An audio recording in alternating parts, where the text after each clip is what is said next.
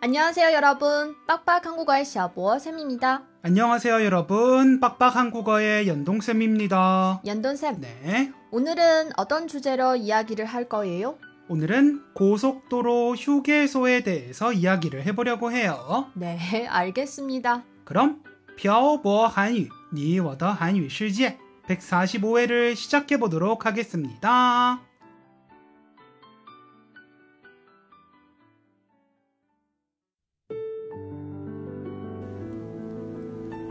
跟朴博学韩语，请在淘宝搜索店铺“朴博韩语”查看课程详情。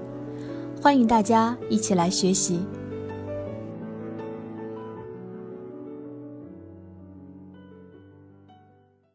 오늘은 지난 시간에 이어서 태태씨의 고향에 다녀오는 길에 들렀던 고속도로 휴게소에 대해서 이야기를 해볼게요 네, 알겠습니다. 전 사실 한국에선 고속도로 휴게소에 많이 가본 적이 없어요.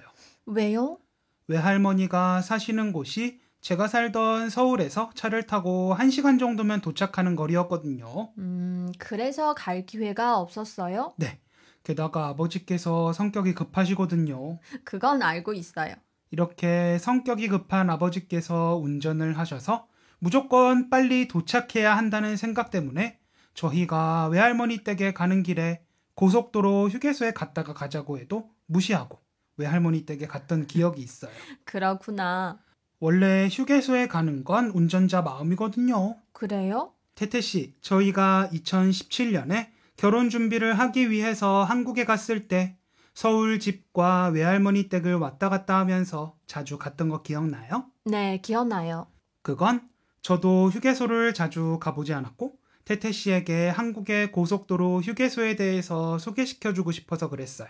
사실 전 연돈쌤이랑 둘이 간 휴게소는 그렇게 기억이 많이 안 나요. 그럼 언제 갔던 기억이 나요? 저희가 2018년에 한국으로 휴가를 갔을 때요. 아, 맞다. 그때 제 동생이 제대하면서 동생이 운전해서 강원도에 갔었어요. 맞아요. 제 동생은 군것질을 좋아하거든요. 그래서 휴게소에 자주 가는 편이에요. 그때도 아버님께서 휴게소에 적당히 가자고 말씀하셨던 것 같아요. 네. 그래도 어쩌겠어요. 휴게소에 가는 건 운전자 마음인데 한국 고속도로 휴게소는 중국하고 좀 다른 것 같아요. 뭐가 달라요? 음, 한국 휴게소에는 먹을거리가 많아요. 맞아요. 오늘은 이 얘기를 해볼 거예요. 제가 이번에 태태 씨 집에 가는 길에 잠시 쉬려고 휴게소에 가서 제일 먼저 찾은 게 뭔지 아세요? 당연히 알고 있죠. 뭐였어요? 카페요. 한국 휴게소는 휴게소마다 카페가 있어서 커피를 살 수 있는데 중국 휴게소에는 카페가 없어서 좀 아쉬웠어요. 아마 중국 사람들이 커피를 많이 안 마셔서 그런 것 같아요. 사실 많이 마시는데 고속도로를 이용하는 사람이 그렇게 많지 않기 때문에 수지 타산이 안 맞아서 없는 걸 수도 있어요. 연돈샘 말이 맞는 것 같아요. 그리고 휴게소에서 컵라면을 먹는 사람들을 보고 좀 안 됐다고 생각했어요. 왜요? 한국 고속도로 휴게소에는 먹을 수 있는 음식이 많거든요. 음, 아마 런닝맨을 자주 보시는 분들은 알 거예요. 지난번에 한국으로 휴가를 갔을 때 휴게소에서 돈가스도 먹고 찌개도 먹었던 기억이 나요. 아마 이것도 고속도로 휴게소를 이용하는 사람들이 많지 않아서 그런 거일 수도 있어요. 좀 더 다양한 먹을거리를 팔았으면 좋겠어요. 그러게요. 좀 더 다양한 먹을거리를 팔면 일부러 그 휴게소에 가서 먹는 사람도 있을 텐데 말이죠. 네, 그건 좀 부러워요. 사실 중국의 고속도로는 여러 곳으로 갈 수 있어서 엄청 많죠. 그런데 한국은 고속도로가 몇 개 안 돼요. 그게 무슨 뜻이에요? 만약에 서울에서 부산을 갈 때 고속도로를 타고 가려면 다른 선택권이 거의 없이 경부선을 타야 해요. 경부선이요? 서울과 부산을 잇는 고속도로 이름이에요. 그렇구나. 네. 다른 방법이 없기 때문에 경부선을 이용하는 사람들이 많아요. 그래서 서울에서 부산으로 가는 사람들이 많으면 중간에 있는 휴게소에도 사람이 많겠죠? 네, 제 생각에는 이용하는 사람들이 많아서 다양한 먹을거리를 파는 것 같아요. 언제부터 그렇게 많았어요? 정확한 시기는 모르겠는데 어릴 때 고속도로 휴게소에 우연히 갈 일이 있을 때도 먹을거리는 엄청나게 많았던 걸로 기억해요. 이 먹을거리는 푸드코트처럼 휴게소 안에서 먹을 수 있는 게 있고 산 뒤에 차 안에서 먹을 수 있는 걸로 나뉘는데 차 안에서 먹을 수 있는 것 중에 특히 전 통감자 구이하고 맥반석 오징어를 좋아했어요. 통 감자구이는 저도 먹어봤어요.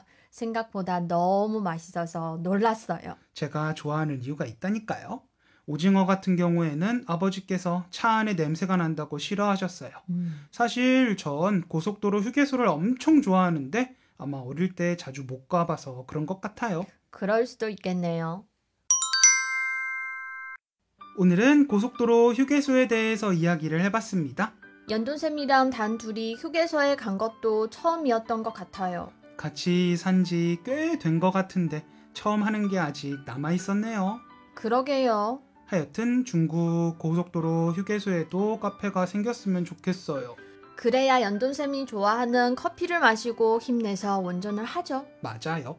그래야 제가 안전하게 태태 씨를 모시고 음. 태태 씨 고향집에 가죠. 음, 우리가 하나 차릴까요? 아니요, 그건 아닌 것 같아요.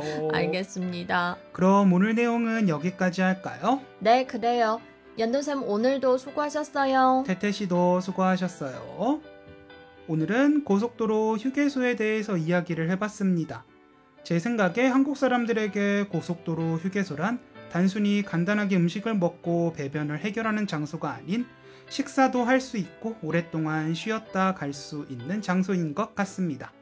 그런 것에 비해 중국 사람들은 고속도로 휴게소란 잠시 쉬었다 가는 장소인 것 같아요. 아마도 제가 가본 휴게소가 한정적이어서 이런 생각을 하는 거일 수도 있고요. 여러분들은 고속도로 휴게소에 가본 적이 있으신가요? 여러분이 가보신 휴게소는 어떤 휴게소였나요? 오늘은 여러분들의 고속도로 휴게소에 대한 이야기를 댓글에 남겨주세요. 그리고 댓글에 여러분들이 듣고 싶으신 주제에 대해서 남겨주시면 주제를 선정할 때 적극 참고를 하도록 하겠습니다. 그럼 오늘 내용은 여기까지 할게요. 네, 지금까지 빡빡 한국어의 샤보쌤과 연동쌤이었습니다. 들어주신 분들 감사합니다. 다음에 봐요. 안녕. 今天的文字版在微信公众号“漂泊韩语”上回复本期标题“服务区”获取。